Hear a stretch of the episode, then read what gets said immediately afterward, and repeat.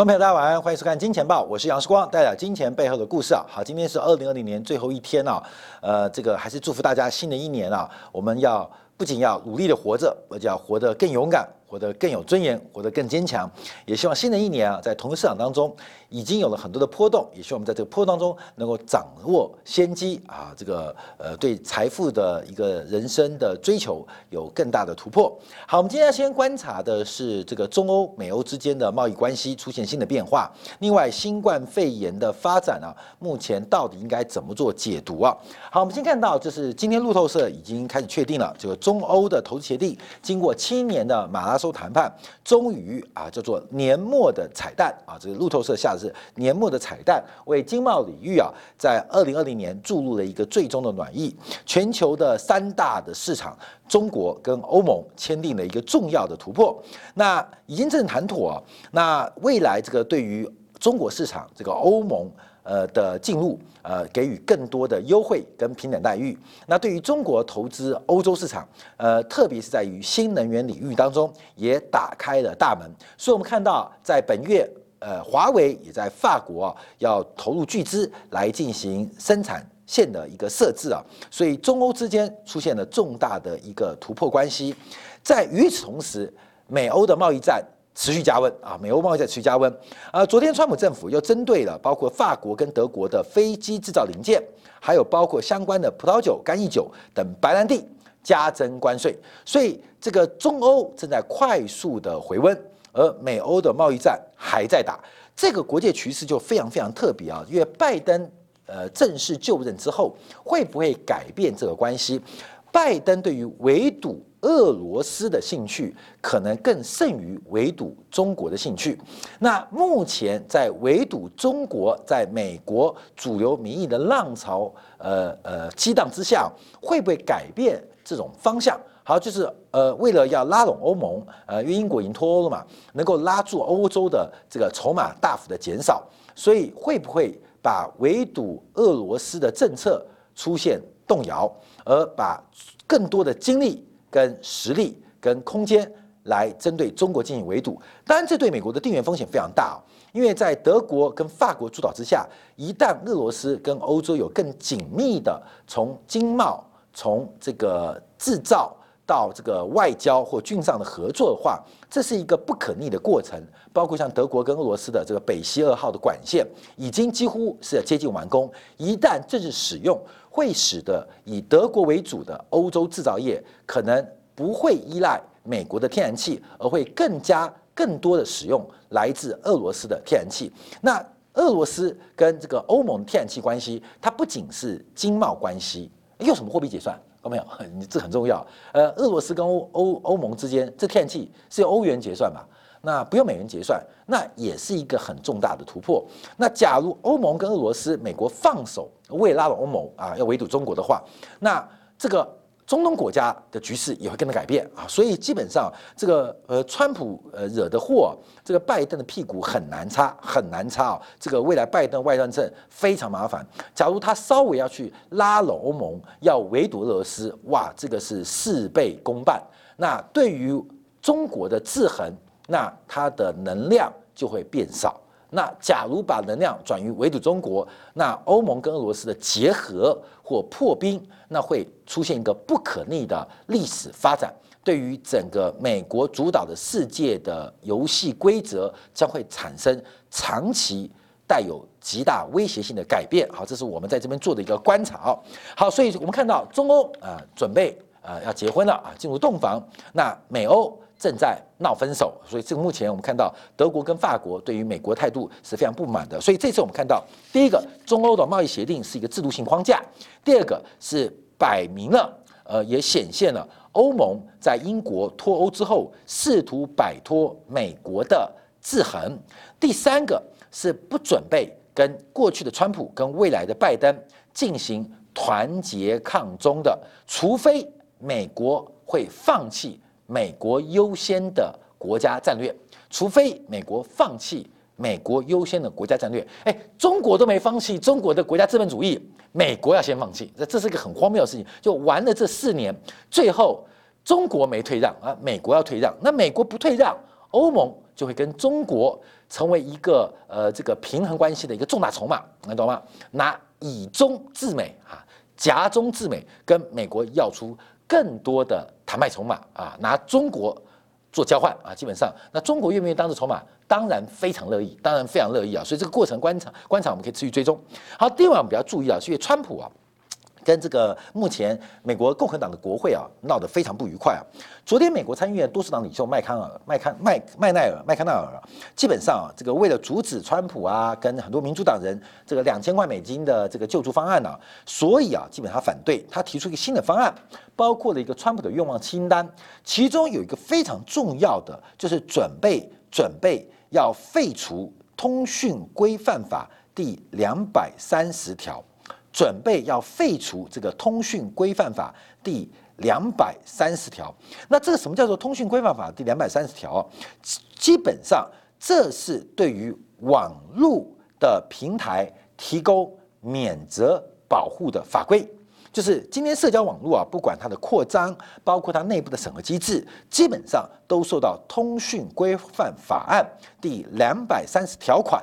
来进行保护，就给他们非常大的自由度。自由度，根据该该法案呢，互联网服务提供商无需为第三方的用户言行付出法律责任，同时也保护了供应商采取技术手段来限制所谓的冒犯性内容的权利。所以使得现在包括 Twitter 啊、Facebook 啊，基本上他们的权利是非常非常大。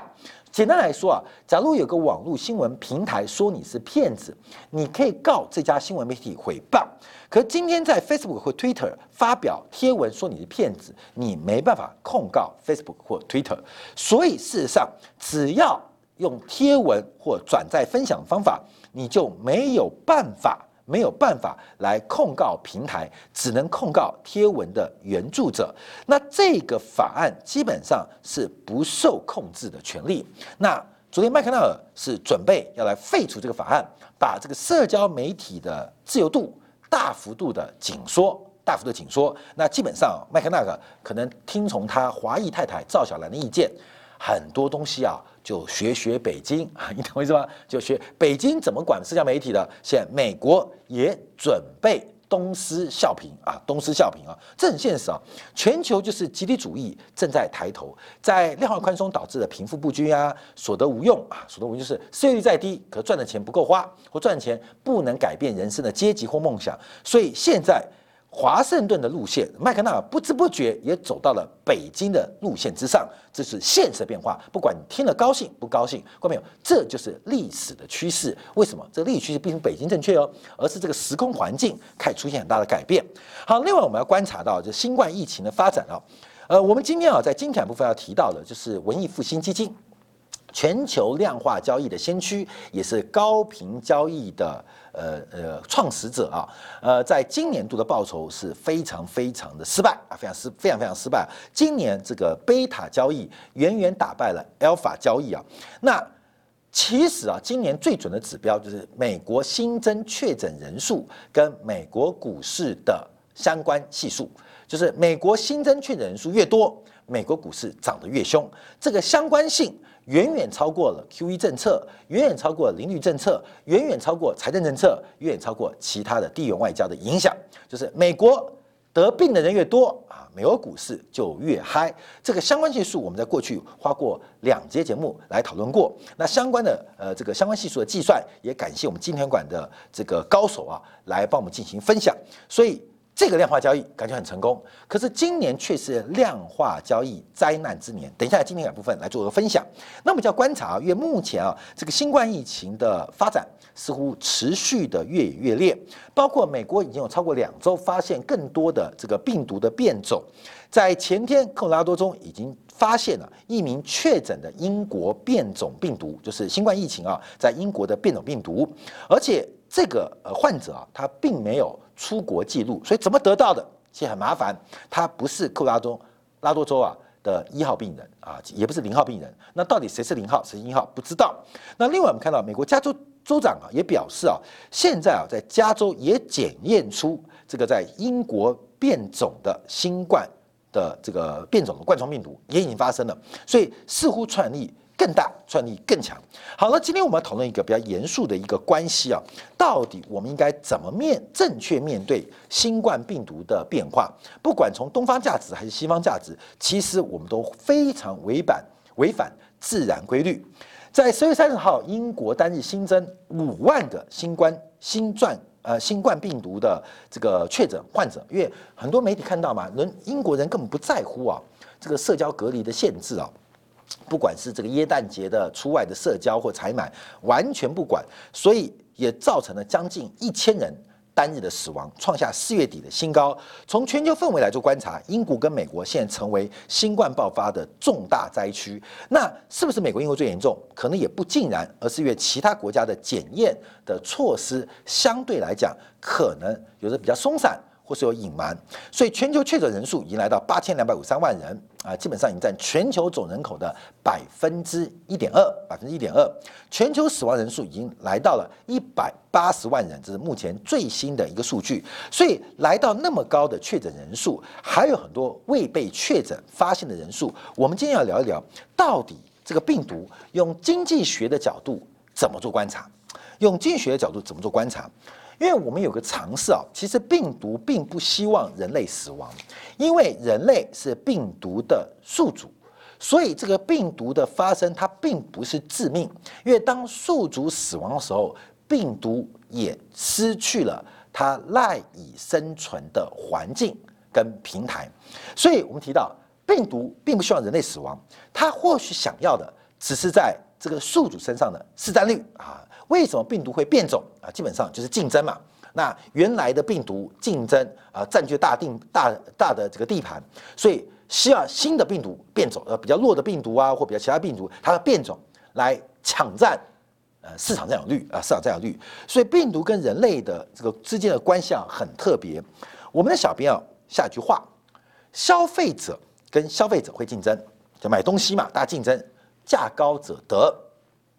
生产者跟生产者会竞争，会竞争，价低者得卖。可是消费者跟生产者其实不存在直接的竞争关系，不存在竞争关系。所以对于病毒跟人类来讲，其实它没有竞争关系。病毒只会跟病毒竞争，人只会跟人来竞争。病毒不会跟人来竞争，他们甚至是一个共生共荣。共同发展的一个配合体，可在这个时候，人跟人的竞争，跟因为病毒引发，就我们提到这个新冠肺炎呢，其实人类这个最严重吗？当然不是啊，在人类的流行病当中啊，其实并不严重。其实很多的事情啊，都是我们因为科技的进步被发现。假如回到五十年前，新冠肺炎可能就是一个非常非常普通的大流行感冒。大的流行感冒，大流行感冒，只因为现在的生物科技的辨别度越来越进步，越来越这个科学，所以可以分别出来哦，这不仅仅是一个大流行感冒，它可能是一个特殊的新型冠状的呃病毒导致的肺炎啊，肺炎。所以这个事实上它发生在什么时候不知道，什么时候变种的也不能做掌握。可是因为人跟人的斗争跟竞争，那由病毒引发。啊，病毒引发就是中国跟美国彼此攻击嘛，所以就开始看到，哎呦，中国病毒啊，武汉病毒啊，其实取这名字啊是带有歧视性意味，这大家都知道啊，带有歧视人跟人的斗争，找病毒来当媒介，其实病毒跟人的关系并没有那么恐慌跟紧张，纯粹是人跟人。之间的竞争啊，所以那种歧视性的语言啊，基本上就影响到泛泛啊，说狗官啊，狗官就讲出这张狗官，基本上为什么这一连串其实都是人跟人的斗争？病毒很恐怖吗？病毒不恐怖吗？其实恐怖的是在人跟人之间啊，并不是病毒跟人的关系。所以从经济学逻辑啊，消费者跟消费者他们是竞争，生产者跟生产者他们是竞争，可是消费者跟生产者。不会竞争啊，不会竞争，所以病毒跟人类有共同的生存价值跟生命意义。人活得越久，病毒的载体或宿主或环境才会对它有利。所以我们看到，根据这个大数据分析发现呢，人类跟大黑猩猩分手，就是人类单独进化之后，其实有三分之一的蛋白质啊的这个演化。呃适应演化，基本上都是由病毒驱动的。所以人能够进步，其实病毒的存在跟病毒的变异是加速人这个物种能够进化的很重要的推手，很重要的推手。那我们在观察啊，因为事实上，这个就举个例子，就是大家看过蜘蛛人电影吧？看过蜘蛛人电影啊？其实这个蜘蛛人啊，这个彼得帕克啊，他被一个很诡异啊，好莱坞拍电影蜘蛛咬到，那蜘蛛的这个咬到，呃，也不是传达了什么样的议题，反正就改变了这个彼得帕克的基因，让他变成蜘蛛人。那我们很理解，蜘蛛人基本上是一个进化的物种，不管它的移动速度，不管它的视觉。不管它的嗅觉，包括攻击或保护自己的能力，都出现巨大的突破。所以，《蜘蛛人》这部电影，它就是蜘蛛，它身上不管是病毒还是基因，影响到了彼得·帕克它的基因排序，所以使得蜘蛛人他是一个好莱坞的想象，也是西方漫画的一个角色。可它代表人类在进化当中的一个重要过程，而其中的蜘蛛。的基因或病毒是人类进化的一个重要的推手啊，重要的推手。所以，我们这边要提到，就是德国生物学家很重要的海克，这个恩斯特海克，可能很多人知道，这个因为他非常有名啊。他不仅是一个生物学家，他也是一个伟大的艺术家。他把他的生物学的认识跟发现，用美丽的艺术。做出了一个表现啊，关键就是他画的，这他画的。基本上，他把很多的生物的表现，透过他的呃艺术天分来呈现。所以，他不仅不仅仅在生物学具有重大的一个发现地位，他对于整个艺术形式的推演，他用自然、用科学界的方式来推进、来呈现，所以他影响是非常大的。可这个人呢？这个海克啊，恩斯特海克啊，基本上是被西方目前的价值观所刻意的，呃，嗯，呃，降低他的位置。为什么？因为他的理论后来被纳粹的理论家用来做种族清洗跟社会达尔文主义的理由被引用，所以他成为啊整个西方世界啊，因为他的东西啊被不对的人引用了啊，被不对的人引用，那这个不对的人。是被谁定义的？一个人对跟一个人不对，又是被谁定义的？是客观的自然价值吗？还是主观的人为的思考？所以一连串不知道哪一个环节的错误，使得他的伟大的发现跟艺术的天分部分的被压抑跟打击啊。那我们看到海克。海克讲什么？他是达尔文的一个追随者，所以在人类的进化当中，一八七九年所著，他画一个人类的这个生命之树。他的总结就是对于演化的观点，他提到上帝无时无刻，不管是有机还是无机，都不断的在创造一切的这个创生，都从最简单到最繁复。